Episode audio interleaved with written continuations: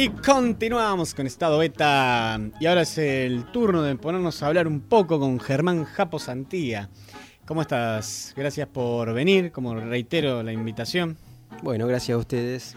Eh, y eso ya me interesa un poco. ¿Qué son las plantas medicinales? Porque mm, eh, plantas medicinales, que nosotros habitualmente decimos planta también a un árbol, ¿viste? Entonces, eh, ¿qué serían las plantas medicinales? Sí, bueno, planta medicinal tiene una definición de la Organización Mundial de la Salud eh, que podría ser un árbol perfectamente, podría ser una, gramínea o, los más conocidos para nosotros yuyos, ¿no?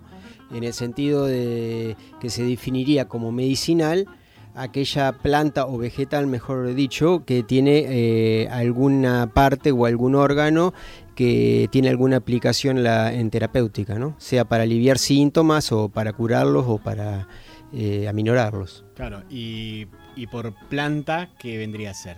La definición, digamos, correcta sería de planta medicinal es eh, cualquier planta que posea eh, uno o más órganos que contenga sustancias para, con finalidad terapéutica.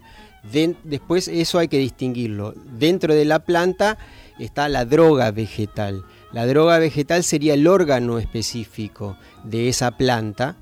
Eh, que cuando uno piensa, eh, piensa en un yuyo, como te digo, pero al hacerme la pregunta inicial de un árbol, sí, también, por ejemplo, el sauce, em, quizás haya sido la más famosa de, las plantas medicinales en la ciencia moderna, porque, porque se extrajo la aspirina de la corteza del sauce la aspirina. La aspirina, sí. un laboratorio alemán, no me acuerdo cuál de ellos, de los conocidos, eh, la primera síntesis eh, orgánica de medicamentos. O sea, la, farmacia actual, digamos, la, farmacia, la farmacotecnia moderna, nace principalmente en Alemania, donde eran los, los genios de la química, ¿no? Estamos hablando de mediados de 1800 y antes también. Eh, pero no había compuestos sintetizados, o sea, no se hacían en el laboratorio, sino que lo que se hacía era la extracción de principios activos de vegetales que ya están en, distintos lugares de la naturaleza. En el caso de la aspirina, por ejemplo, eh, la sustancia es el ácido acetil salicílico que se extrajo por primera vez eh, de la corteza del sauce y posteriormente, ya muchos años después, eh, al, poder hacer eh, el análisis em, molecular de esa sustancia, pudieron sintetizarlo en el laboratorio. O sea, hoy por hoy la aspirina que compramos, eh, sea de cualquier marca, está hecha en un, laboratorio, ¿no es cierto? Pero no tiene ninguna distinción química de la extraída de la corteza del claro, Es lo que se dice, se sintetizó el componente no vegetal se hizo se pudo hacer en laboratorio, replicarlo. Una cosa es aislar, cuando se, para hablar con propiedad, cuando se extrae directamente de la planta, se aisló tal componente y después, después eh, lo que pretenden, con fines eh, generalmente económicos, es eh, sintetizarlo. ¿no? Claro. Em, vos dijiste decían Yuyo y ahí coincidimos, porque nosotros lo pusimos Yuyo Rebelde, le llamamos, que que si uno se pone a pensar lo que sería la margarita, me sale ahora el chamomil, la manzanilla. La manzanilla. Viene chamomil. Em, la manzanilla se encuentra en el campo, se encuentra ahí como ese yuyo que uno habitualmente ve en cualquier lado. Y, pensaba qué contradicción que por momentos el yuyo es para erradicar en los campos, por otro lado nace silvestre. Em, y es como decías recién, nos estás mostrando, eh, eso lo hervís, tenés un té y eso te ayuda a la digestión o te puede ¿no? calmar alguna dolencia, ese dolor de cabeza. Em, ahí, en, este caso en puntual, ¿qué estaría haciendo la medicina, em, lo que llamaríamos las plantas medicinales? Digo, ¿cómo estaría marcado en el contexto actual? Digo, ¿cómo se está viendo, cómo se está tratando eso? Eh, bueno, es interesante la pregunta. Por un lado, hay un aparente menosprecio eh, hacia este, esta forma de medicina tradicional, de los yuyos, por así decirlo, eh, de alguna manera eh, de forma menospreciada, que se los denomina así, ¿no? Pero eh, la realidad es que los grandes laboratorios del mundo están haciendo una inversión fabulosa en la búsqueda de moléculas del mundo natural, ¿no? Porque ellos ya tienen en claro de, mm, que por empezar hay miles de sustancias que aún no fueron descubiertas y por otro lado, eh, uno de los beneficios de este tipo de sustancias es que tienen muy baja toxicidad. Eh, y han sido aprobadas en gran medida por las culturas. Entonces tienen un, ensayo de campo, por así decirlo, de miles de años. Eh, sin efecto secundario, que es la gran diferencia con las nuevas moléculas de síntesis, que quizás eh, muchas veces prometen soluciones casi milagrosas para distintos tipos de enfermedades, pero después descubren que eh, los efectos secundarios son casi tan graves como, como la enfermedad que se pretendía curar, ¿no? Claro, eh, ahí ya directamente no sé si te refieres a eso, pero por ejemplo el tema del cáncer. Hay medicamentos o tratamientos que son sumamente invasivos y destructivos para el cuerpo humano y en cambio en el caso de la marihuana, por ejemplo, que hablamos en programas pasados sobre la marihuana medicinal y, y, su uso, para el, por ejemplo, para acompañar a gente que está padeciendo cáncer, eh, no le provoca ningún efecto secundario, por lo menos de esta magnitud, digamos. No, ni hablar. Eh, por eso caímos de entrada y de lleno ya en una cuestión política y económica, si se quiere, vinculada al tema. Eh, o sea, los yuyos medicinales, para decirlo así menospreciativamente, en realidad tienen un potencial en medicina, en terapéutica y en economía fabuloso, ¿no? Y vale la pena mm, comentar, por ejemplo, que sin ir más lejos, estamos hablando que el máximo galardón en medicina de la humanidad es el Premio Nobel de Medicina. El último Premio Nobel de Medicina eh, fue entregado a, una farmacóloga china de 84 años que descubrió, eh, en realidad hizo un aislamiento de, de, una droga vegetal a partir de la artemisa, que es el ajenjo, el ajenjo dulce, porque el ajenjo tiene muchas variedades, y mm, todo un estudio que fue subvencionado desde 1967 por el gobierno chino mm. y esta mujer encabezó un equipo donde investigaron más de 2.000 plantas em, este, con potencial uso medicinal y encontraron después de esas 2.000 hicieron una reducción hacia 380 variedades de plantas y de una de ellas descubrieron, eh, estamos en un contexto de 1967 de guerra de Vietnam, donde hubo eh, miles de bajas por malaria, ¿no? Entonces lo que se buscaba era un medicamento para, la malaria, que sigue siendo un problema haya guerra o no en, esa zona del mundo, ¿no? Y finalmente eh, esta mujer que se llama Yu Tu, que no es YouTube, sino es Yu Tu, es el nombre de ella. Yuyu, Yuyu. Yuyu, sí, viene de ahí este, con su equipo descubrieron em, la droga esta que se denomina artemisina y fue galardonada el, último premio Nobel de medicina se lo otorgaron a ella por este descubrimiento ¿no? así eh, a lo que a lo que quiero referirme es al hecho del potencial eh, no solamente terapéutico, sino también económico, porque China ya está patentando la sustancia y ya la está comercializando, ¿no? Así como tantas otras. Entonces no tenemos que dormirnos porque particularmente nuestro subcontinente, me refiero a Sudamérica, es riquísimo en biodiversidad, ¿no? Totalmente, claro. Eh, de hecho me hiciste acordar y que hoy hablamos de, una serie que se llama Chef Table y había un, uno de los de los chefs estaba empezando, que es brasilero, estaba empezando a ir a incursionar en Amazonas por esa variedad y esa riqueza que tiene para usarlo en la comida y una de las cosas que denotaba era esto, la variedad de, plantas, de, insectos y demás, bueno, de frutos que son aplicados para, comer o, que están ya arraigados en la cultura, algo que vos estabas diciendo que, es, lo más interesante todo esto en nosotros está, ciertas plantas, ¿no? Este uso que, podemos decir que se lo podemos atribuir a los chamanes o, a los curanderos. El, uso, el uso de las plantas medicinales o los calaguayas. Em, en ese, en ese también, en ese contexto, es llamativo como por ahí la figura de, esta persona, ¿no? El curandero y demás, ha como ido perdiendo lugar en esta sociedad y ganado más protagonismo los médicos, ¿no? Los médicos con el guardapolvo blanquito. Eh, cuando por ahí bien, ahora te voy a pedir, ¿no? Que me describas un poco más eh, por ahí qué planta o qué hierba, ¿no? Puede, qué beneficio trae, qué, cómo se puede hacer. Pero digo, era tan simple como agarrar manzanilla, como hablamos recién, hervirla, hacer un té de manzanilla y por ahí curar la indigestión o demás.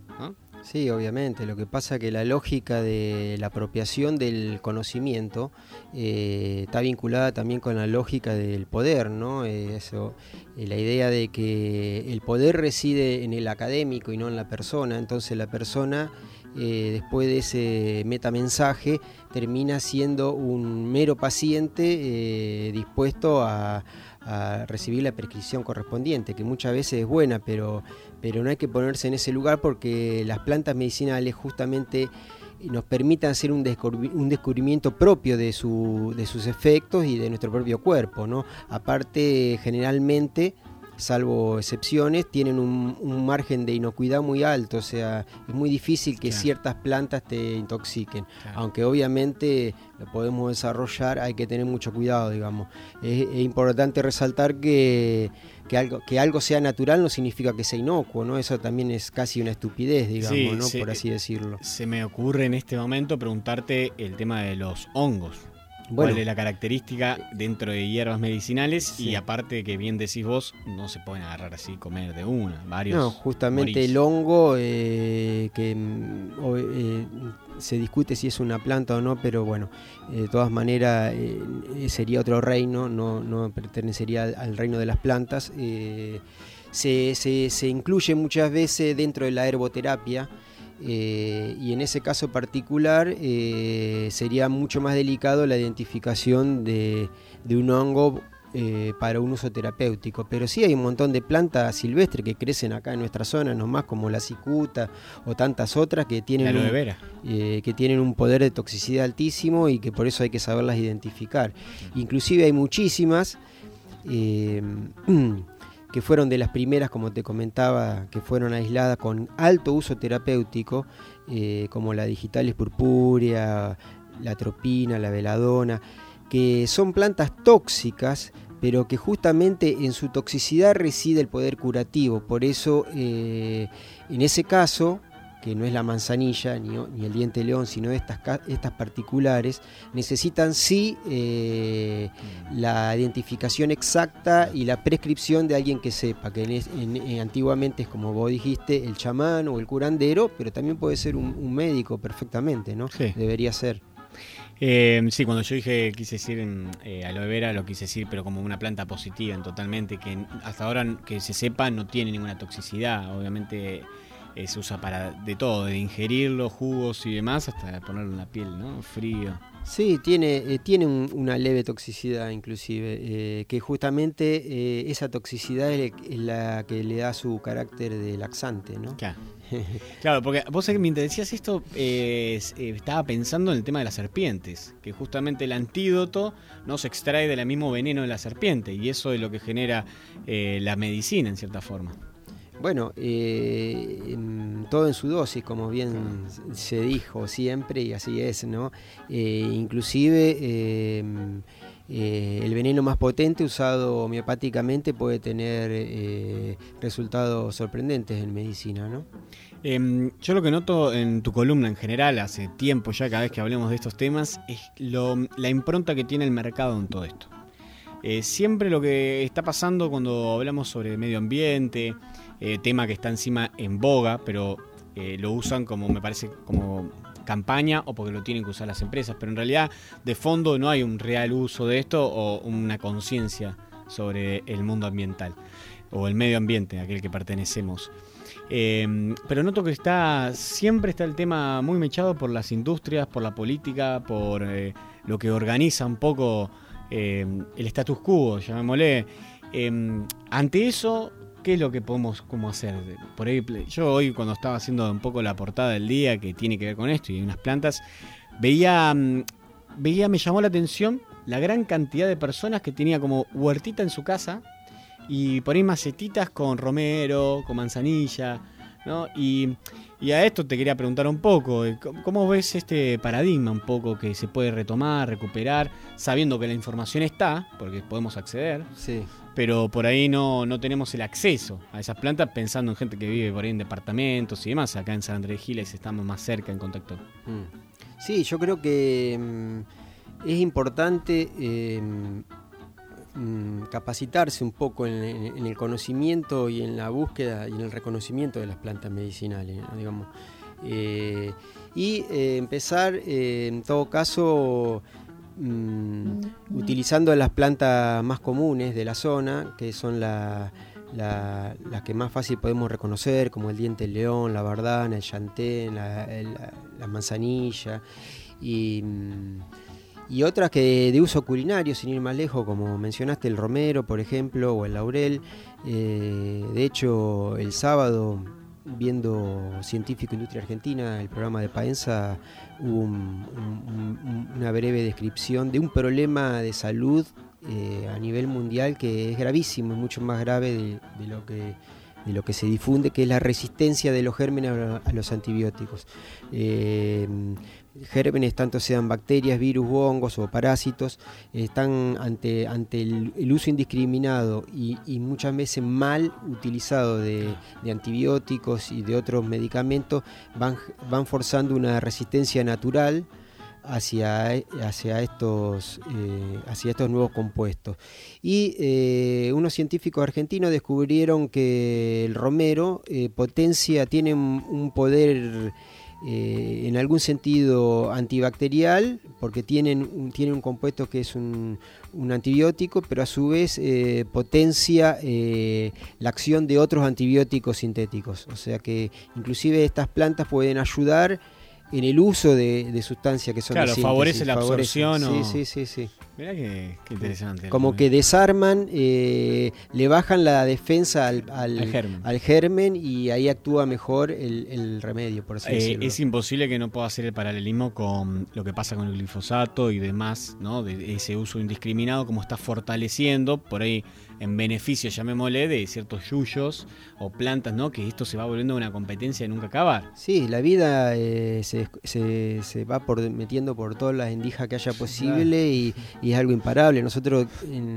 creemos que estamos en un pedestal antropocéntrico y que tenemos el, el, dominio de algo y no dominamos nada. Un simple microbio nos destruye totalmente, ¿no? Sí, o nos volvíamos, somos naturaleza. Sí, ni hablar. Em, y bueno, ¿tenés algunas para recomendarnos? Así que por ahí podamos tener, o algunas plantas que vos digas, bueno, ves ese yuyito, agarralo, se un té. Sí, eh, el, tema es que me contradeciría en el sentido de que hay que educar eh, a través de la identificación y de la recolección de las hierbas. Entonces, así al aire yo no te digo, andá, fíjate porque arranca, capaz que arranca. No, pero por lo menos enumerémosla, digamos cuáles son. Eh, yo creo que vale la pena empezar por las que se dan más en la zona donde uno vive. Eh, acá hay bastantes, en Córdoba obviamente hay muchas más, este, pero las más clásicas de la región pampeana son eh, el diente de león, eh, la, artemisa, la manzanilla, la bardana, el llantén, inclusive la ortiga, tiene muchas propiedades. Y hoy por hoy hay sitios de, internet, blogs, etcétera, que tienen muy buena información y digamos y tienen doble entrada, por así decirlo. Uno puede entrar por la planta, digamos, si conoce su nombre, bueno, ese era otro tema. Eh, identificar las plantas por su nombre científico es importante, porque lo que para nosotros acá es más tuerzo, en en España, Mastuerzo es otra planta, por ejemplo. Entonces, la identificación por su nombre científico también vale la pena. Pero bueno, eh, decía que muchas veces se puede entrar a estos lugares por doble entrada, o sea, o conociendo la planta y uno tiene la curiosidad para qué sirve tal planta, tal identificación ahí, uno la puede cortar, mirarla y...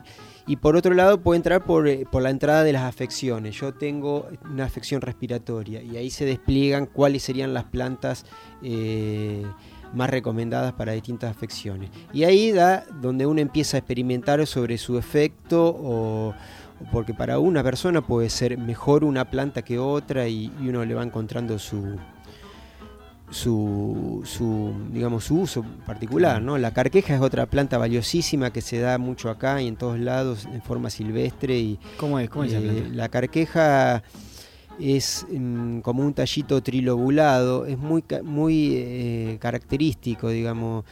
Es como un palito finito que tiene tres alitas y mm, de color verde, y una planta bastante seca, pero muy amarga, pero que tiene un poder depurativo hepático altísimo, ¿no? Eh, mayormente, ¿cómo, ¿cómo se consumen? ¿Así también en brebajes o se pueden ingerir comiéndolas? Eh, sí, em, lo más clásico, o sea, hay, hay muchos usos para las plantas medicinales. El más clásico sería mm, eh, la infusión o tisana. O sea, se, colecta la planta y, mm, y se seca y después una vez seca se la consume. eh, o en decocción, que es servirla 5 a 10 minutos, o en tisana. Se hierve el agua, se le agrega la proporción de la parte que sería de la droga vegetal, porque hoy dijimos que planta es la planta entera. Después nosotros tenemos que identificar cuál es eh, la parte de la planta que tiene los principios claro, activos. si es la raíz, el tallo, la hoja o la flor. Claro. Eh, y usar esa parte de la droga vegetal eh, en, la proporción que cualquier farmacopea lo dice o, buscándola en internet se, se puede conseguir, ¿no? Eh, ungüento también, ¿no? Se me... Ungüento, bueno, esa es la otra parte más tópica de las plantas, que se pueden hacer cataplasmas, eh, que son como pastitas que después se aplican sobre moretones o heridas, eh, ungüentos, extracciones, tinturas.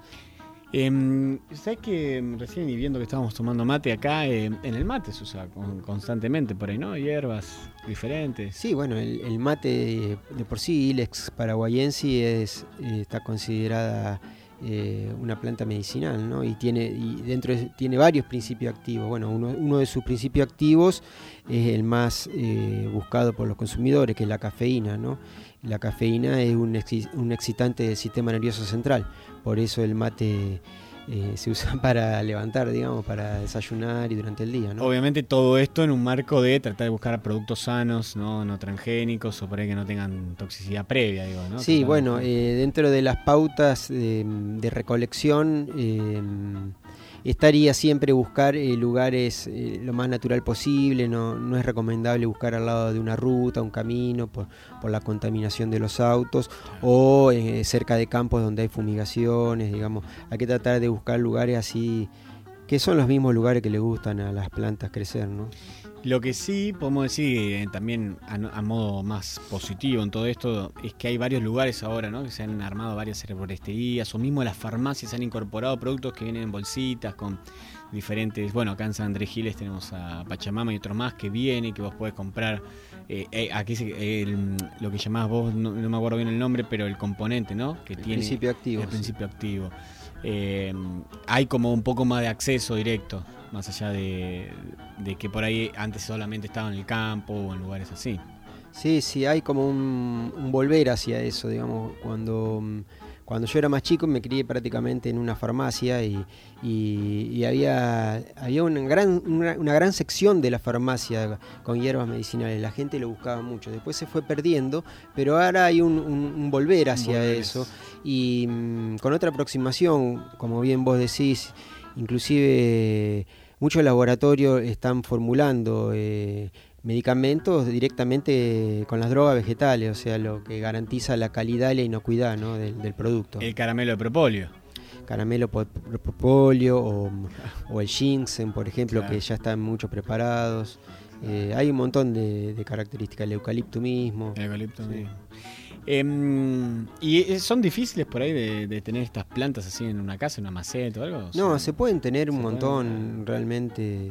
En los baldíos hay un montón de plantas medicinales y si no uno las puede tener, eh, son fáciles de cultivar y mm, después es muy simple, hay que cortarlas, como te decía, eh, secarlas a la sombra, eso sí es importante, a la sombra y en un lugar ventilado y una vez que están secas se las conserva en un frasco sin ningún inconveniente, en un año, durante un año mantienen la, la potencia adecuada, digamos, ¿no? Un, un temazo para indagar y seguir hablando, ¿no? Em, sigo sorprendido con cómo, cómo mientras el, eh, mundo empresarial o demás eh, a veces usa todos estos temas como para decir que son limpios, que están a favor del medio ambiente. En realidad, por momentos nada que ver. No digo todos, no voy a generalizar porque sería, sería decir una mentira. Pero es interesante eso también, ¿no? Como en realidad es mucho más fácil acceso y, estas cosas más dependen de nosotros.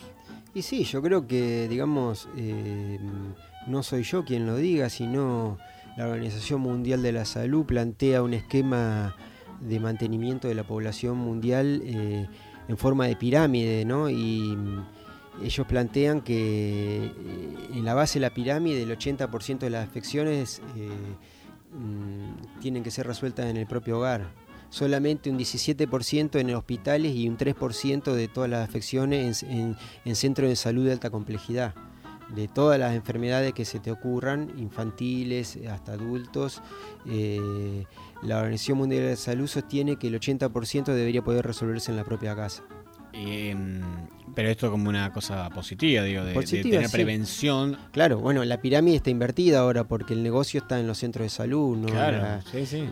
Y nosotros estamos en un país donde se le da un lugar eh, muy importante a la salud pública, pero tenemos que entender que en muchos países no tienen acceso a la, salud pública, ¿no? Y entonces caen en manos del mercado, ¿no? Y eso es gravísimo. Así que, Mismo en Estados Unidos, ¿no? Sí, totalmente. Sobre todo en Estados Unidos. Sí. pero aún más allá de que es un tema importantísimo para hablar y debatir el tema de la salud, quién la debe proveer, eh, interesante esto de la prevención en realidad, de que esto es bastante, si no me equivoco, oriental, de, la idea de, em, tratar de, no generar esa dolencia, ese malestar para después tener que ir y hacer cirugía o, tener que estirpar o, abrir, como dicen muchas veces. Es interesante esta idea de antes, para que no ocurra. Sí, la, salud la debe proveer uno mismo en realidad, básicamente. Obviamente se necesitan elementos educativos para poder hacerlo, pero eh, si no es ponerlo en la situación de víctima y estar reclamando siempre que el Estado, sea del tinte político que sea, nos solucione nuestros problemas, sea económicos o de salud. Eh, yo creo que está, tenemos en, la, en, la, en las manos la posibilidad de, de poder eh, tener autonomía en la salud y solamente recurrir a a los centros asistenciales cuando cuando no cuando se escapa digamos a nuestro poder resolverlo no pero sería en última instancia sería en última instancia. Sí sí. El 3% y, sí. Y obviamente que mm, que en, ese tema de la prevención es donde más efectividad tienen las sustancias vegetales, digamos, ¿no? porque son particularmente útiles en afecciones leves, digamos que no son tan graves, y crónicas, donde los tratamientos em, son a largo plazo y donde ahí los medicamentos químicos sí tienen un efecto secundario más grave por el uso continuo, ¿no es cierto? Hepatotoxicidad y otro, sobre todo, ¿no? Este, en cambio, con sustancias naturales se pueden sostener tratamientos largos eh, sin generar eh, perjuicio en el cuerpo, ¿no? Sí, em, se me viene a la cabeza justamente por lo que iba a decir, lo de mm, las aspirinas o ibuprofenos y demás, que al, al, dolor, apenas un dolor de cabeza, se toma un comprimido, eh, cuando tranquilamente se puede ir y tomar un té o, algo de eso. Más allá de que acá está la creencia o creer o reventar, como muchas veces se dice, que bueno, hoy estamos como invirtiendo eso.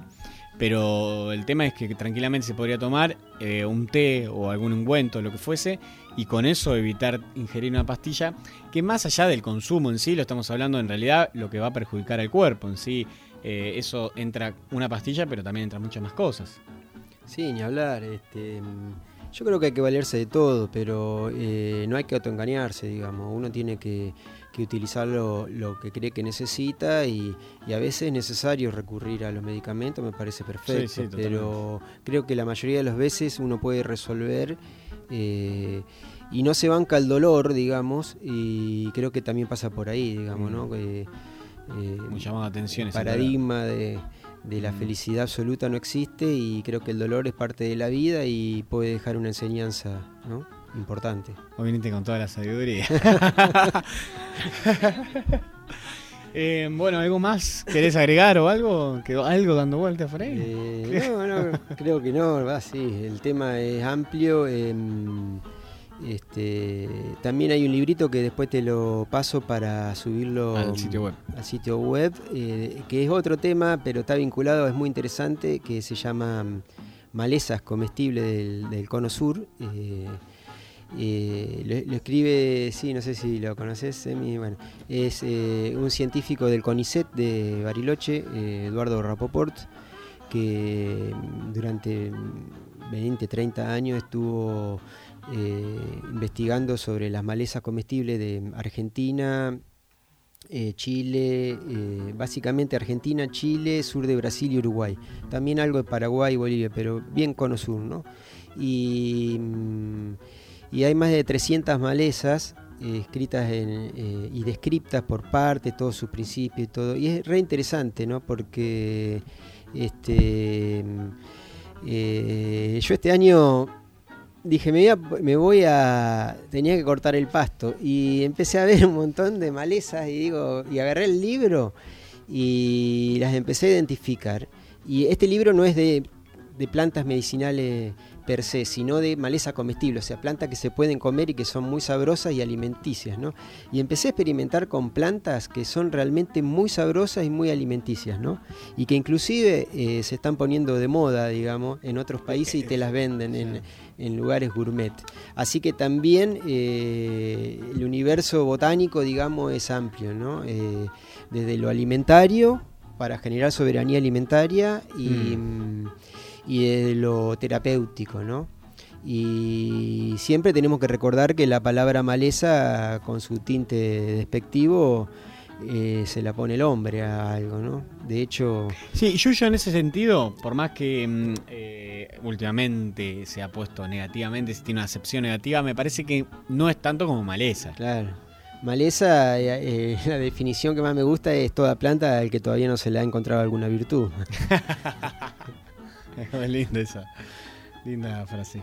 Em, Germán, bueno, eh, de nosotros un placer tenerte acá y bueno, vamos a estar subiendo toda esa información al sitio web. Dale, sí, sí. Esto que hemos hablado hoy, ese librito. Bueno, cómo no. Em, bueno, como siempre traes música, así que me gustaría que le presentes el tema que has traído. Bueno, em, hoy elegí un tema de, un poeta jamaiquino, eh, Oku Onura, que es una generación de poetas que sí son poetas así, eh, generalmente escriben o, recitan en, en que es una mezcla nativa del inglés, o sea, es inglés pero medio, medio mezclado con lenguas nativas, y que se caracterizaron porque, mm, por ser poetas, pero eh, la mayoría de ellos sacó un disco siempre y nada más, solo un disco. Y, y, ese mismo disco ellos eh, son los que hacen la letra, pero también cantan y son los músicos, ¿no? Hay varios de ellos. Este en este caso eh, se llama Onura Bueno, vamos a escucharlo entonces.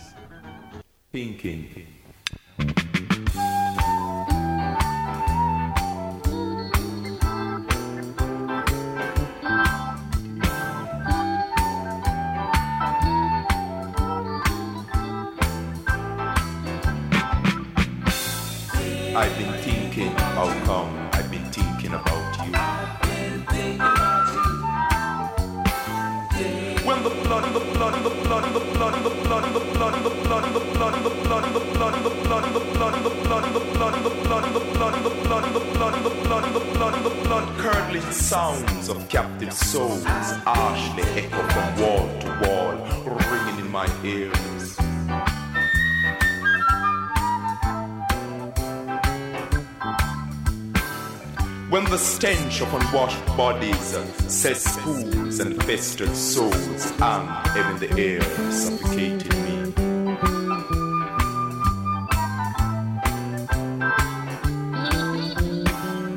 When I should be thinking and looking where to step in this treacherous pit.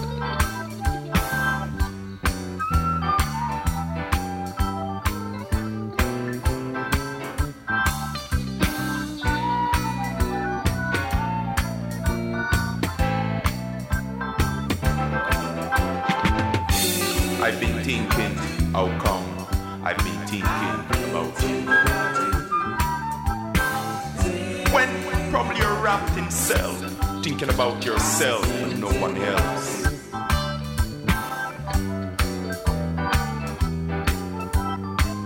I've been thinking how unfair I've been by thinking that you're thinking about yourself and no one else.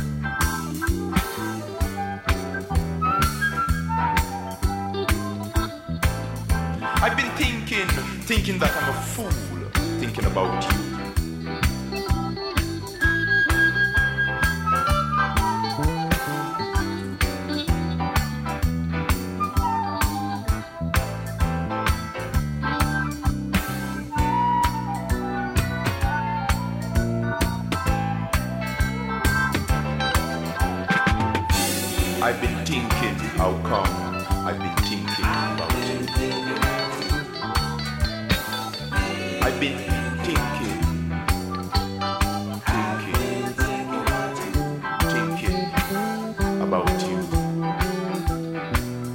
Have you been thinking about me too?